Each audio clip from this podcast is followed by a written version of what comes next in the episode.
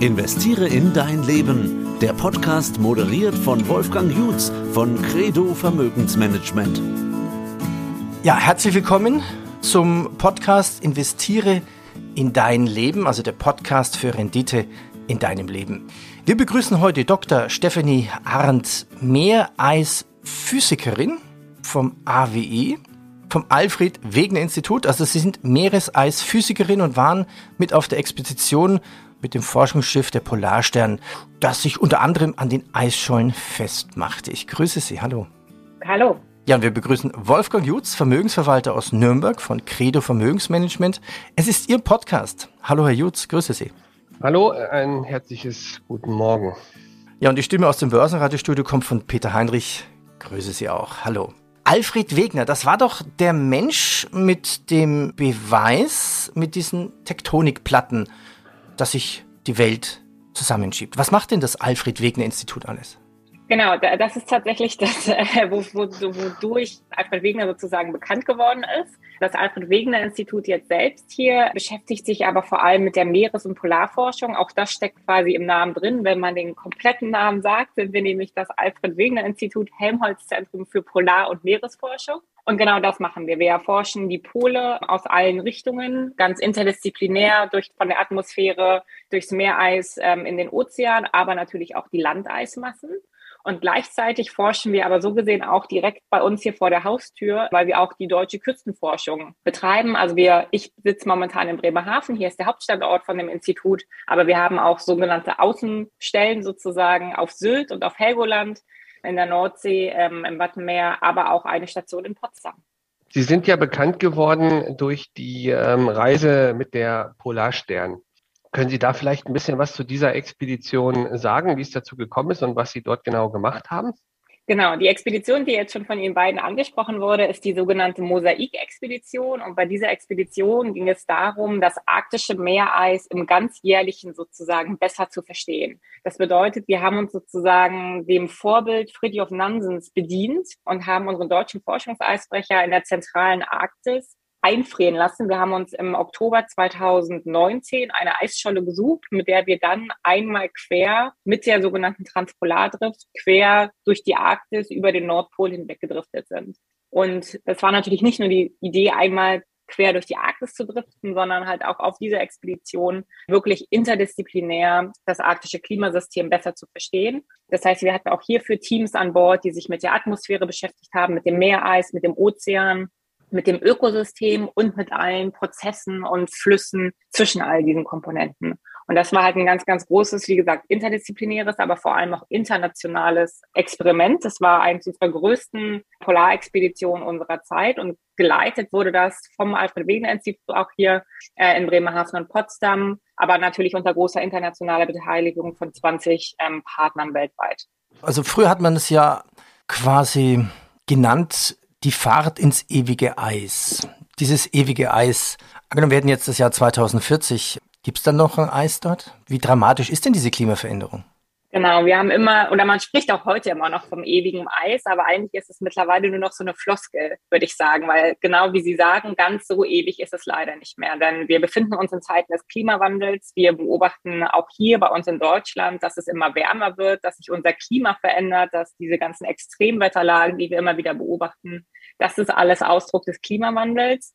Und der kommt halt oder wird ganz, ganz stark halt auch angetrieben durch das, was in der Arktis passiert. Nämlich dort spüren wir den Klimawandel noch wesentlich stärker, weil sich die Arktis im Vergleich zum Rest der Welt zwei bis dreimal so stark erwärmt. Und das spiegelt sich halt genau in den Eismassen in den Polarregionen wieder. Das bedeutet, auf einen Seite schmelzen die Landeismassen, also sprich das Eis, was Grönland oder auch die Antarktis umschließt aber andererseits eben auch das Meereis. Also auch mein Forschungsgegenstand sozusagen schmilzt mir wortwörtlich unterm Hintern weg.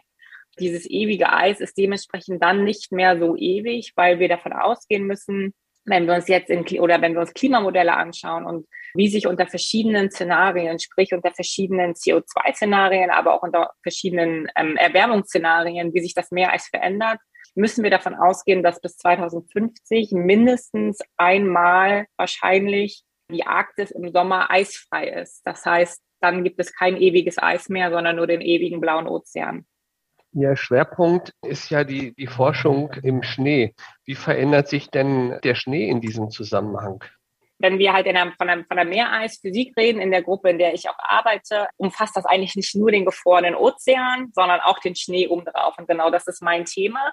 Und der Schnee im Klimawandel oder in diesem gesamten Konstrukt spielt eigentlich eine ganz, ganz wichtige Rolle. Weil der Schnee, so wie man das ja eigentlich jetzt hier aus unseren Breiten auch kennt, färbt die Oberfläche ja sozusagen, das, was wir sehen, ja sehr signifikant.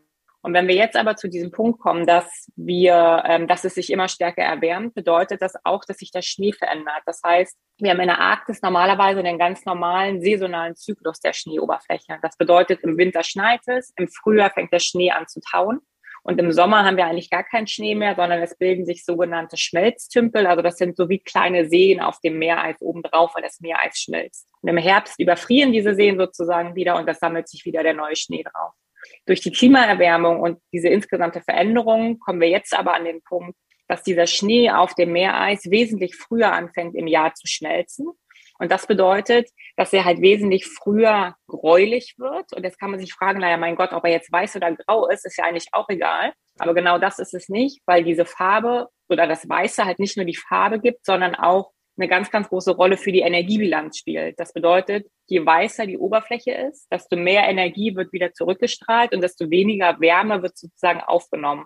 Bedeutet in einfachen Worten, wenn der Schnee früher anfängt zu schmelzen, wird er früher grau. Und das sorgt dafür, dass das Eis noch früher im Jahr wärmer wird und potenziell anfangen kann zu schmelzen. Das heißt einfach, dass dieser gesamte Schmelzprozess immer früher eingeleitet wird.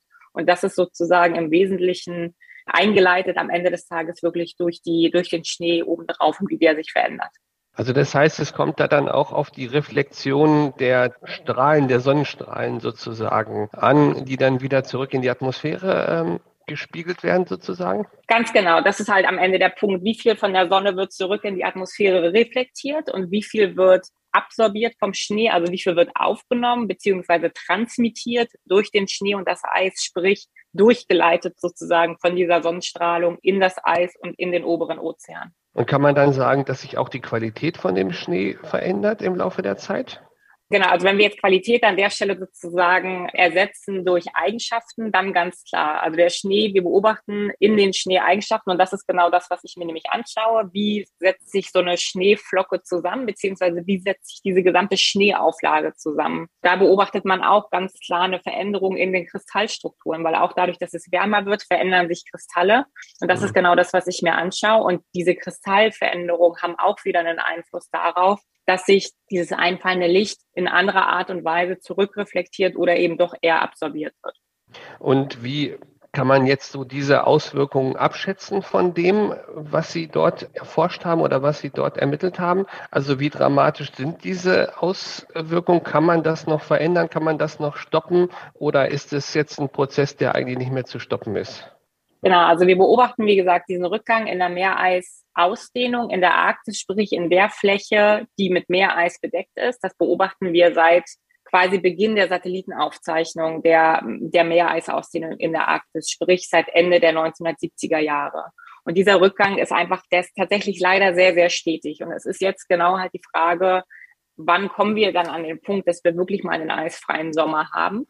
Mhm. Ähm, und natürlich ist jetzt dann auch der Punkt, können wir es noch aufhalten, ist die große Frage, die im Raum steht. Und das ist natürlich schwierig, weil die gesamten Prozesse in der Atmosphäre und im Klimasystem sind sehr träge. Wenn wir jetzt also heute sagen, okay, von heute auf morgen setzen wir unsere CO2-Emissionen auf Null zum Beispiel, hilft das nicht. Also das hilft auf lange Sicht ja, aber wir werden jetzt nicht, wenn wir das heute stoppen, morgen sehen, dass das Meereis wieder mehr wird, sondern das ist ein Prozess, der geht über Jahre, über Jahrzehnte, weil einfach auch all diese Spurengase in der Atmosphäre halt auch sehr träge sind und das halt einfach ein sehr langsamer Prozess ist. Das bedeutet aber, wenn wir jetzt halt anfangen, Veränderungen einzuleiten, dass wir dieser Erwärmung entgegenwirken, dass wir den CO2-Ausstoß entgegenwirken, das sorgt nicht dafür, dass wir das komplett stoppen können, aber wir können den gesamten Prozess verlangsamen über lange Sicht. Und genau das sollte halt unser aller Ziel sein. Das heißt, wir sollten als erstes anfangen, unser Bewusstsein für diese Dinge zu verändern, vielleicht auch aufmerksamer zu sein, sowohl was den Klimawandel angeht, was in unserer Region vielleicht Bäume angeht, was Hochwasser angeht und, und solche Dinge. Ja, kann man das so sagen? Ganz genau. Also ich denke halt auch, dass es ganz, ganz wichtig ist, insgesamt dieses Bewusstsein dafür zu schärfen, was alles vonstatten geht. Das ist ganz, ganz wichtig zu verstehen, dass ich jetzt nicht, ich kann als, als Einzelner natürlich nicht die Welt retten, aber ich kann halt einfach dazu beitragen und ich kann halt mich selbst immer wieder hinterfragen in den Dingen, die ich tue. Ist es notwendig? Was kann ich vielleicht anders tun? Was kann ich besser tun? Aber ich muss nicht unbedingt alles, ich darf alles nicht mehr tun. Darum geht's nicht, sondern einfach nur, dass man sich sozusagen bewusst macht, was man macht und dafür ist es aber halt auch wichtig, dass Wissenschaft und auch Politik, aber halt auch die Gesellschaft am Ende des Tages ehrlich und offen mitnimmt. Und deswegen finde ich es halt so wichtig, dass wir auch vor allem von der Wissenschaft, die in, der, in den Polarregionen zum Beispiel forschen und arbeiten dürfen, dass wir die Möglichkeit haben, halt all unsere, unsere Erfahrungen und das, was wir dort leben und sehen und erleben, auch mit allen teilen zu können, können um halt genau dieses Bewusstsein auch schaffen zu können. Sie sagten auch am Nordpol leben die Eisbären und am Südpol leben die Pinguine, also die Arktis der Nordpol und die Antarktis der Südpol. Wo waren Sie unterwegs? Wo gibt es mehr Eis, Süd- oder Nordpol? Oder ist der Schnee dort auch unterschiedlich? Das ist jetzt eine sehr schwierige Frage. Wie viel Zeit haben wir? Nein, also. Ein bisschen haben wir schon. Arktis und Antarktis sind tatsächlich grundlegend unterschiedlich. Man würde jetzt denken im Kopf, okay, wir drehen einmal das Vorzeichen um, wir sagen einmal, so sprechen wir einfach Nord, einmal Süd und schon sind wir fertig. Aber so einfach ist es tatsächlich nicht. Wenn man sich das alleine schon von der Geografie anschaut, ist der Nordpol oder ist es ja im Norden so, dass der Nordpol ist Wasser, beziehungsweise da drauf ist halt mein Meereis, also der gefrorene Ozean. Und die Arktis ist sozusagen dann also umgeben von den Landmassen von Kanada, von Russland, von Norwegen. Das sind alles, alles ja die Anrainerstaaten. In der Antarktis verhält sich das aber genau andersrum. In der Antarktis haben wir ja am Südpol den antarktischen Kontinent sitzen. Und dieser antarktische Kontinent ist umzogen von dem großen Eispanzer, also von den, von den sogenannten Landeismassen. Und das Meereis in der Antarktis ist dann ringsherum um diesen Kontinent. Das heißt, der Kontinent ist ja sehr isoliert, ringsherum ist nur Ozean und mein Meereis. Das bedeutet, dass halt auch das Meereis keine Barrieren hat sozusagen, dann gen Norden zu driften. Das heißt, die, die Meereisausdehnung, also die Fläche, die mit Meereis bedeckt ist, ist tatsächlich im Winter in der Antarktis größer, weil sie einfach durch den Wind und durch den freien Ozean die Möglichkeit hat, sich wesentlich stärker auszubreiten. Und, und was und, ist dann kälter? Also wo, wo das hält sich das? Das, eine sehr gute Frage. Wo hält sich das äh, Eis länger? Das, wenn man sich das wirklich als gesamtes Region anguckt, Arktis gegen Antarktis, ist es in der Antarktis signifikant kälter, weil die Antarktis, habe ich ja gerade gesagt, ist dieser Kontinent und es ist halt nicht nur ein Kontinent, sondern da kommen wir wieder zu unserer, zu dem Eingang sozusagen zu Alfred Wegener und seiner ähm, Kontinentalverschiebung. Also das ist, wir haben, die Antarktis ist ein ganz, ganz hohes Gebirge. Also das ist halt kein flacher Kontinent, sondern das ist halt wirklich sehr, hat sehr viel Topografie. Und damit haben wir dann tatsächlich dort Temperaturen von minus 60, minus 70 Grad im Winter, weil wir einfach auch so weit oben sind. Also da kommt einfach der Punkt dazu, es ist kalt, Schrägstrich, wir haben einfach keine Sonne, deswegen ist es so kalt und dazu einfach die Höhe, die on top kommt, weswegen es dort absolut gesehen tatsächlich kälter ist. In einem Video, was auf der Webseite ist, da sprachen Sie auch von lautem Schnee und leisen Schnee. Ist Schnee nicht immer nur leise? Nein, tatsächlich nicht. Genauso wie für mich war äh, Schnee nicht nur weiß ist, ist, ist für mich Schnee auch nicht nur leise. Und ich würde behaupten, das kennt eigentlich jeder. Wenn man über Schnee läuft, gibt es halt Schnee, da läuft man drüber und das knirscht halt nur so ein ganz bisschen. Das ist halt, würde ich sagen, ne, dieser eher leise Schnee. Und es gibt, es gibt Schnee, wo man drüber geht und wo es so richtig so nachhalt und wo man halt so reindrückt sozusagen. Also wo es dann so wie, wie so Spannungen gibt. Und das ist tatsächlich am Ende begründet dadurch, dass einfach der Schnee unterschiedliche Eigenschaften hat, dass er entweder feuchter ist oder trockener ist. Und deswegen ist ja auch, und das ist jetzt so eine kleine Anekdote unter uns hier, ist eine wissenschaftliche Methode, um genau das festzustellen, nämlich ob Schnee trockener oder feuchter ist im Feld. Da macht man den sogenannten Schneeballtest. Also ich kann sagen, ich mache wissenschaftlich Schneebälle, weil wenn es im Winter sehr, sehr kalt ist, kommt damit einher auch, dass die Luft sehr trocken ist. Und wenn ich dann also einen Schneeball formen will, das ist dann halt so dieser richtige krasse Pulverschnee, den man, glaube ich, aus hier auch sehr kalten Wintern auch kennt, dann lässt sich daraus einfach, egal ob ich will oder nicht, lässt sich kein Schneeball formen. Und in dem Moment, wenn aber die Luft ein bisschen wärmer wird, damit mehr Feuchtigkeit vorhanden ist, dann wird irgendwann auch der Schnee, der runterkommt, feuchter oder der Schnee, der auch schon da, der, der schon dort liegt, wird auch feuchter. Und dann kann man den Schneeball formen. Und deswegen ist das tatsächlich ein Maß, um relativ schnell zu erkennen, okay, in welchem Feuchtigkeitsstadium ist der Schnee. kann ich einfach einen Schneeball formen, kann ich sogar aus dem Schneeball Wasser rausdrücken. Also das ist jetzt keine hochwissenschaftliche Methode, aber es ist halt tatsächlich, wir nutzen diese Methode im Feld, um eine grobe Idee davon zu bekommen, in welchem Zustand sich der Schnee befindet. Vielleicht noch einen Schritt zurück zum Schiff, zur Polarstern. Wie ist denn die technisch ausgestattet? Ich stelle mir das recht komplex vor. Es muss ja ein Eisbrecher sein. Haben Sie da einen Hubschrauber? Dann äh, flockt man sich da irgendwo fest. Man lässt sich dann treiben. Es muss ja immer garantiert sein, dass zumindest die Mannschaft überlebt, egal was theoretisch passieren könnte. Wie ist denn so ein Schiff ausgestattet? Was, was ist da forschungstechnisch alles drin in diesem Schiff? Genau, also das Schiff, wir sind tatsächlich, eigentlich kann man sagen, wie so eine kleine driftende Stadt, würde ich tatsächlich sagen. Also wir haben an Bord, wenn wir jetzt erstmal so durch die Besatzung sozusagen vom Schiff gehen, wir haben natürlich den Kapitän, wir haben seine Nautiker, wir haben die Maschinisten, die dafür sorgen, dass der K, also ne, dass die Maschinen überhaupt laufen. Dann haben wir die ganze Decksmannschaft natürlich, die ähm, uns vor allem eben auch im wissenschaftlichen Betrieb unterstützen. Und dann haben wir aber auch solche, wie ich finde, ganz wichtige Menschen, wie alle, die in der Küche sind. Ich finde Essen ist eine ganz, ganz wichtige Komponente immer im Leben. Und dafür haben wir an Bord tatsächlich drei Köche. Servicepersonal, also in Form von Stewards und Stewardessen, die auch uns sozusagen im Kammerservice sozusagen unterstützen. Und die müssen ähm, also dann auch mal, müssen die dann auch mal Schnee räumen am Deck oder so?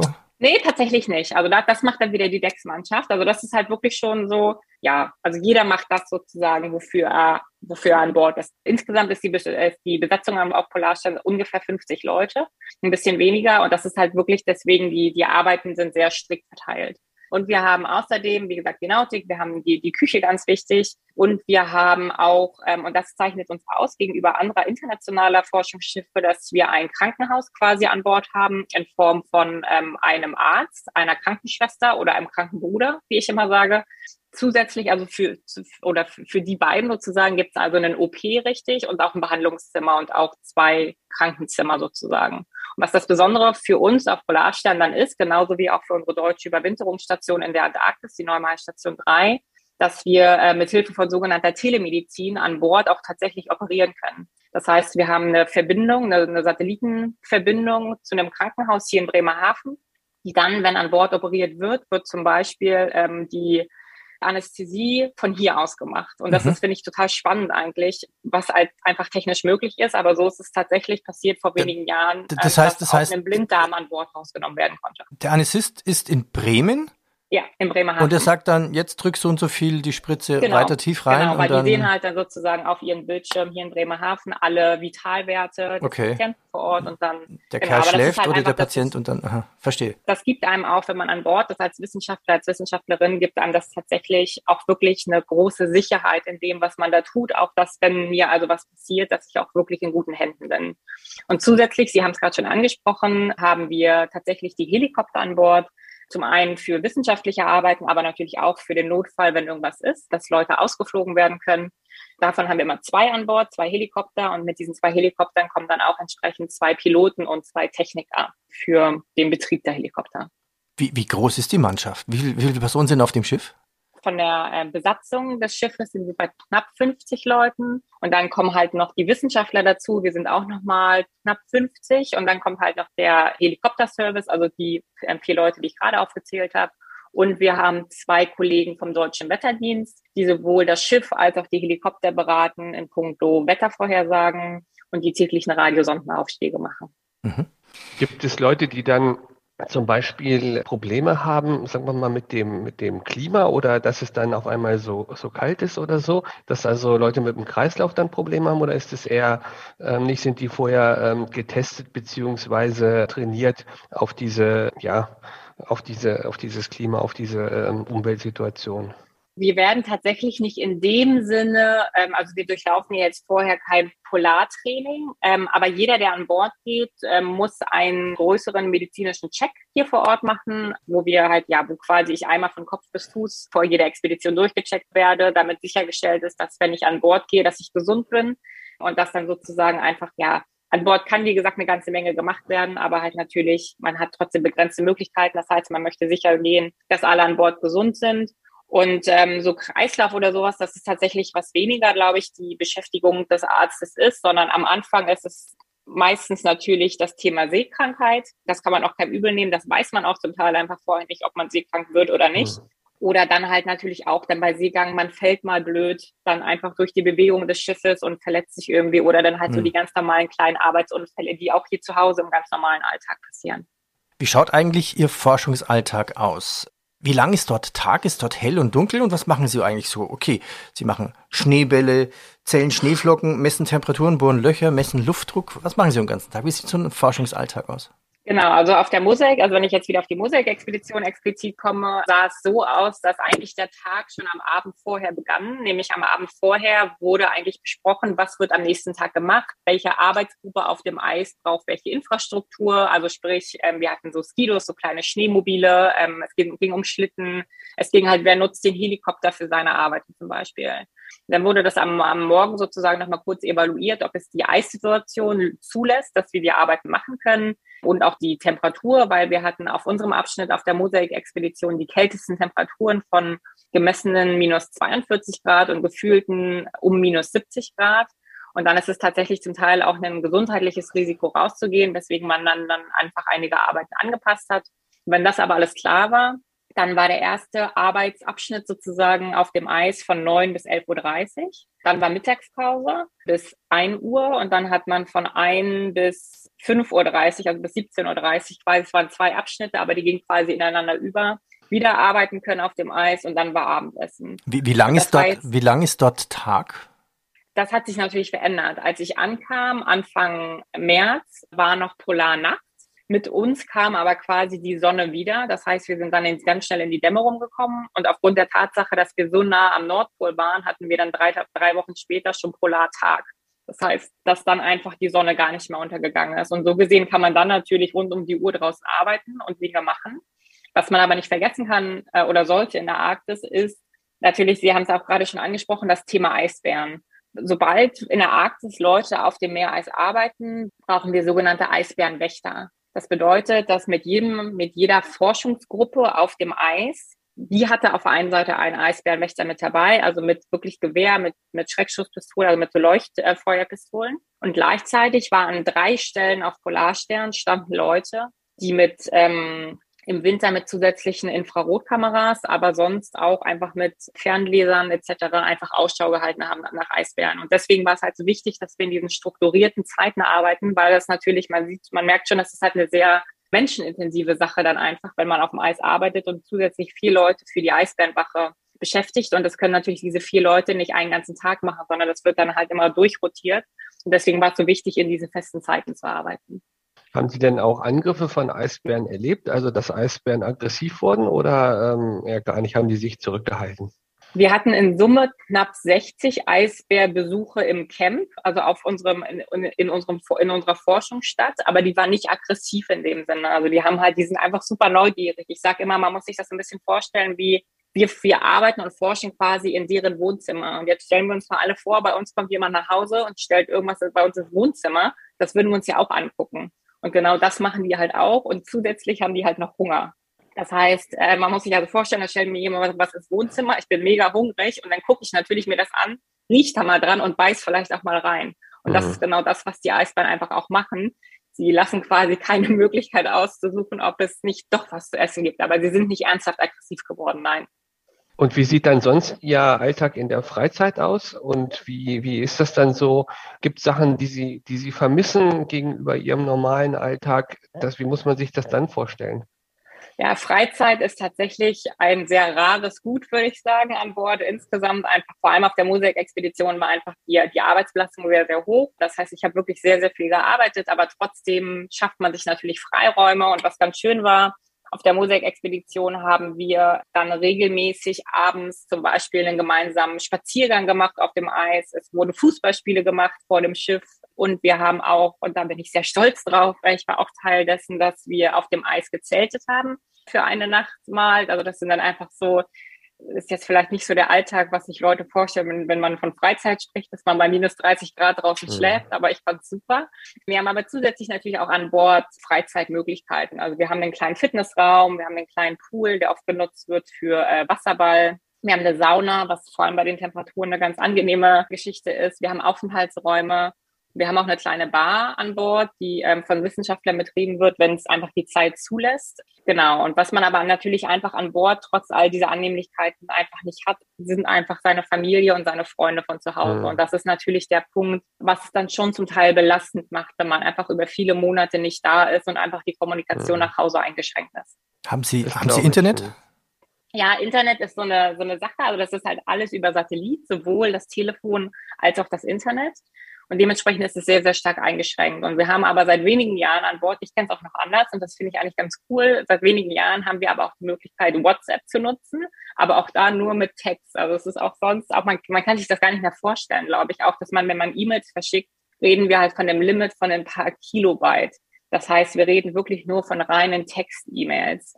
Und das ist halt schon einfach das ist eine Umstellung, aber ich habe immer gesagt, das ist auch in dem Moment, als wir noch kein WhatsApp an Bord hatten, man also wirklich nur diesen E-Mail-Kontakt nach Hause hatte, ist es gar nicht so schlecht. Ich meine, man hängt heutzutage so viel am Handy und an den, ne, an allen möglichen sozialen Medien. Und das hat man dann einfach alles nicht. Und man sieht aber, das Leben funktioniert trotzdem und man wird wieder so ein bisschen, in Anführungsstrichen gesagt, ursprünglicher. Also man spricht einfach auch wieder an Bord mit den Leuten und ist einfach agiert mit den Leuten direkt vor Ort. Und das finde ich eigentlich immer wieder eine total schöne Erfahrung. Das glaube ich. Das war ja gerade dann auch zu der Zeit, wo äh, bei uns Corona war, wo Sie da waren. Wie ist dann da Ihre Erfahrung? Also bei uns war ja dann hier alles eingeschränkt und Kontaktsperren und alles wurde im Lockdown runtergefahren. Und wie war es dann bei Ihnen? Genau, das ist, also Corona, muss ich sagen, war eine ganz besondere äh, Situation für uns an Bord, weil wenn ich sonst auf Expeditionen gegangen bin, haben immer alle gesagt, boah, Steffi, krass, nur 100 Leute auf diesem Schiff und man ist ja so isoliert und es ist so einsam und dann kam auf einmal Corona und das Bild hat sich tatsächlich gedreht, weil auf einmal waren wir diejenigen, die mit 100 Leuten gemeinsam sein konnten, ohne Gefahr, ohne Angst. Die halt, ne, wir haben, waren, glaube ich, 2020 die einzigen weltweit, die ein Osterfeuer hatten. Ja, wir hatten ein Feuer auf dem Eis und die sich, die halt, wir konnten Geburtstage feiern und all das. Und zu Hause war auf einmal diese Isolation. Und das war total, das war vom, vom Mindset, was, da hat sich das tatsächlich total gedreht. Und das ist das, was ich auch jetzt bis heute so empfinde. Wenn ich jetzt, ich war ja seit, also jetzt auch innerhalb der Pandemie noch einmal auf Expedition in der Antarktis. Und das ist jetzt auch so ein bisschen jedes Mal, wenn ich jetzt auf Expedition gehe, ist es so dieses, okay, ich gehe an Bord zurück in eine normale Welt und man freut sich richtig drauf und mittlerweile mhm. beneidet mich mein Umfeld um diese Möglichkeit, halt diesem Wahnsinn hier in Anführungsstrichen zu entkommen und halt in diese normale Arbeitswelt zurückzugehen. Und das ist total absurd eigentlich, wie sich das gewandelt hat. Aber natürlich war gleichzeitig auch die Corona-Zeit für uns an Bord auch, genau wie für die ganze Welt, halt auch eine ganz, ganz große Unsicherheit, weil ich hätte normalerweise Anfang April nach Hause kommen sollen. Aber das ging einfach nicht. Wir haben aufgrund der mhm. Pandemie war es uns nicht möglich, dass uns international in irgendeiner Form geholfen werden konnte, dass unser Austausch vonstatten geht. Also es war ja normalerweise bei Mosaik so angelegt, dass alle zwei Monate das Forschungsteam und auch die Polarsternbesatzung ausgetauscht wurde mit internationalen Eisbrechern oder einem Flugzeug. Und das ging einfach nicht. Und da war man natürlich dann davon betroffen. Und mich mhm. persönlich hat es gar nicht so sehr getroffen, weil ich halt von Anfang an einfach auch mit all diesen oder mit vielen Unsicherheiten geplant habe und nicht unbedingt davon ausging, mhm. dass ich im April zu Hause bin. Aber man darf natürlich nicht vergessen, es gab auch ganz viele an Bord mit, mit Kindern zu Hause äh, junge Familien. Und das ist natürlich eine ganz, ganz große Unsicherheit, wenn es dann halt jeden Tag gab es dann einen neuen Plan und am Ende des Tages waren wir dann erst Mitte Juni wieder zu Hause anstelle von Anfang April. Und das macht dann halt mhm. schon natürlich für viele einen Unterschied. Mit Blick auf die Zeit möchte ich so langsam in die Abschlussrunde kommen. Nochmal zu den Auswirkungen des Klimawandels. Also so aus Sicht einer Schneeflocke. Ab wann wird die eigentlich zu Wasser? Ab wann beginnt die zu schmelzen? Das ist schon deutlich noch in den Minusgraden oder ist es wirklich bei Null? Beziehungsweise wie schnell schmilzt so eine Schneeflocke und warum ist diese Meereisschmelze eigentlich so eine Art Dominoeffekt? Zu der ersten Frage, ich könnte jetzt gar nicht so genau sagen, bei welcher Temperatur genau die Schneeflocke anfängt zu schmelzen. Aber jetzt, wenn ich das rein physikalisch angehe, würde ich sagen, bei ziemlich genau 0 Grad, ähm, weil ja Schnee was Süßes ist und Wasser gefriert bei ziemlich genau 0 Grad und dementsprechend schmilzt dann der Schnee natürlich da auch. Aber wie gesagt, wir sehen halt vorher schon diese einfach Veränderung in der Struktur. Also, also, so, wirklich der, also so, so, eine Schneeflocke ist doch immer, ist doch, so eine Schneeflocke ist doch immer irgendwie von den Kristallen hier sechseckig. Genau. Und, genau. und ab wann? Aber das ist ja halt nichts anderes als, als gefrorenes Wasser. Und, und, und verändert sich dann dieser Kristall irgendwann und beginnt dann zu schmelzen? Genau, das ist das, was passiert. Das ist die sogenannte Metamorphose des Schnees. Das heißt, der verändert, also die, die Schneeflockenstruktur verändert sich entweder durch Druck, durch Wind oder halt einfach genau durch die Temperatur und sowohl als auch. Also wenn es sehr, sehr kalt ist, wachsen die Kristalle und werden ganz, also jetzt nicht handgroß, aber halt wirklich, wirklich signifikant größer und man kann sehen einfach, dass es, dass, wenn ich mir dann halt im Vertikalprofil das Schnee anschaue, den Schnee anschaue, sehe ich einfach, okay, es war offensichtlich mal sehr, sehr kalt, dass diese großen Schneekristalle wachsen konnten. Und genauso in dem Moment, wenn es dann jetzt also wärmer wird, fängt halt der Schnee, wie man das ja hier auch kennt, an tappig zu werden. Das bedeutet, dass die Schneekristalle dann einfach ihre allgemeine Kristallstruktur sozusagen aufgeben und dann sich halt umformen und dann halt immer matschiger, immer kleiner, immer feinkörniger werden, bis es einfach Schnee, äh, bis es, bis es äh, reines Wasser ist. Das ist ja dann das, was ich gesagt habe, was dann dafür sorgt, dass die Oberseite nicht mehr so weiß ist oder dass die weiß, äh, dass die Eisoberfläche nicht mehr so weiß ist, sondern einfach gräulich wird und damit wird dieses Schmelzen vom Eis losgetreten. Und das ist sozusagen ein Dominoeffekt. Und der nächste Dominoeffekt ist dann einfach, je mehr Meereis schmilzt, also desto kleiner einfach diese Meereisfläche wird in der Arktis, was wir mehr und mehr beobachten, desto mehr Ozean ist ja da, der einfach sichtbar ist. Und wenn jetzt, also wenn wir jetzt also unsere Solarstrahlung haben, die ja reinkommt, ähm, das, was wir vorhin sagten mit der Reflexion, dann wird eben nicht mehr so viel Licht zurückreflektiert, sondern der Ozean wird immer wärmer und dadurch kann wieder noch mehr Eis schmelzen. Und es wird noch mehr ozeanfrei, es wird noch mehr Wärme aufgenommen und es kann noch mehr Eis schmelzen. Und das ist halt einfach dieser sogenannte arktische Selbstverstärkungsprozess. Also dass halt einfach immer, je mehr Energie da ist, desto mehr Eis wird geschmolzen, desto mehr Ozean sehen wir und dementsprechend kann wieder noch mehr Energie aufgenommen werden. Um wie viel würde dann der Meeresspiegel ansteigen? Vom schmelzenden Meereis an sich tatsächlich gar nicht so viel, weil das Meereis ist ja sozusagen gebildet aus dem Ozean. Das heißt, das war ja vorher auch schon da. Das Einzige, was dadurch passiert, ist, dass der Ozean insgesamt wärmer wird und auch Wärme, wie wir ja wissen, braucht dann einfach ja mehr Platz, der Ozean so an sich. Das heißt, der Ozean dehnt sich aus und das sorgt auch für einen Anstieg im Meeresspiegel. Das alles Entscheidende ist aber tatsächlich nicht dieser Anstieg oder dieser Teil des Anstieges, sondern das alles Entscheidende ist im Grunde genommen das Abschmelzen des grönländischen und des antarktischen Eispanzers. Und wenn der grönländische Eispanzer abschmelzen würde, komplett, sprechen wir von einem Meeresspiegelanstieg global gemittelt von ungefähr sieben Metern reden wir von einem kompletten Abschmelzen des antarktischen Eispanzers, was quasi ein Ding der Unmöglichkeit ist, aber ganz hypothetisch gesprochen hätten wir dann den Meeresspiegelanstieg von knapp 60 Metern. Wahnsinn. Dann hätte es, ich jetzt es, hier gerade kein Zuhause mehr. Da schwappt's, ja. Also eine Immobilie wahrscheinlich in Hamburg oder Bremen oder in New York nicht so die gute Idee. Da gibt's so zwei Theorien. Es wird immer heißer, heißer, heißer, klar. Aber wenn jetzt so viel kaltes Wasser in die Meere hineinschwappen, kann irgendwie ein Stream abreißen und bei uns eigentlich Kälte auslösen? Das ist das, was ja immer wieder herangezogen wird, das Szenario von dem Film The Day After Tomorrow. Das ist ja genau das, worum es geht, weil unsere Wärmepumpe sozusagen, die wir haben, ist der Golfstrom. Und der Golfstrom ist ja sozusagen der, der dafür sorgt, dass wir einfach hier sehr milde Winter haben, dass auch selbst die norwegische Küste ähm, im Winter normalerweise eisfrei ist. Und wenn wir jetzt also immer mehr Eis schmelzen. Genau wie Sie gesagt haben, haben wir ja dann sozusagen ein Auffrischen der Weltmeere. Und dadurch verändert sich auch dieser Golfstrom. Und die Veränderung bedeutet im Wesentlichen, dass der Golfstrom abschwächt. Und das könnte dann natürlich zur Folge haben, dass es hier kälter wird, weil dann einfach ja diese Wärmepumpe fehlt und uns nicht mehr diese Wärme bringt. Aber das sind halt so viel ineinander verkettete, unterschiedlichste Szenarien, dass es total schwer ist, jetzt wirklich zu sagen oder sicher sagen zu können, was passiert. Deswegen ist es da eigentlich nicht möglich, eine, eine vernünftige Aussage zu treffen, sondern man muss es einfach so sehen, ja, wenn sich in der Arktis was verändert oder auch in der Antarktis, trifft es uns global, weil wir eben global durch diese Zirkulationssysteme im Ozean und in der Atmosphäre miteinander verbunden sind. Und deswegen müssen wir in die Polarregion schauen. Aber was es jetzt am Ende des Tages ganz genau heute in 100 Jahren für uns bedeutet, ist einfach noch sehr schwer ähm, abzuschätzen. Wenn man jetzt ein Fazit ziehen würde, jetzt für die, für die Hörer, was ist das Wichtigste aus dem, was Sie den, den Hörern mitgeben würden, auch in Bezug auf die Veränderungen, was wir gesagt haben, was jeder Einzelne tun kann?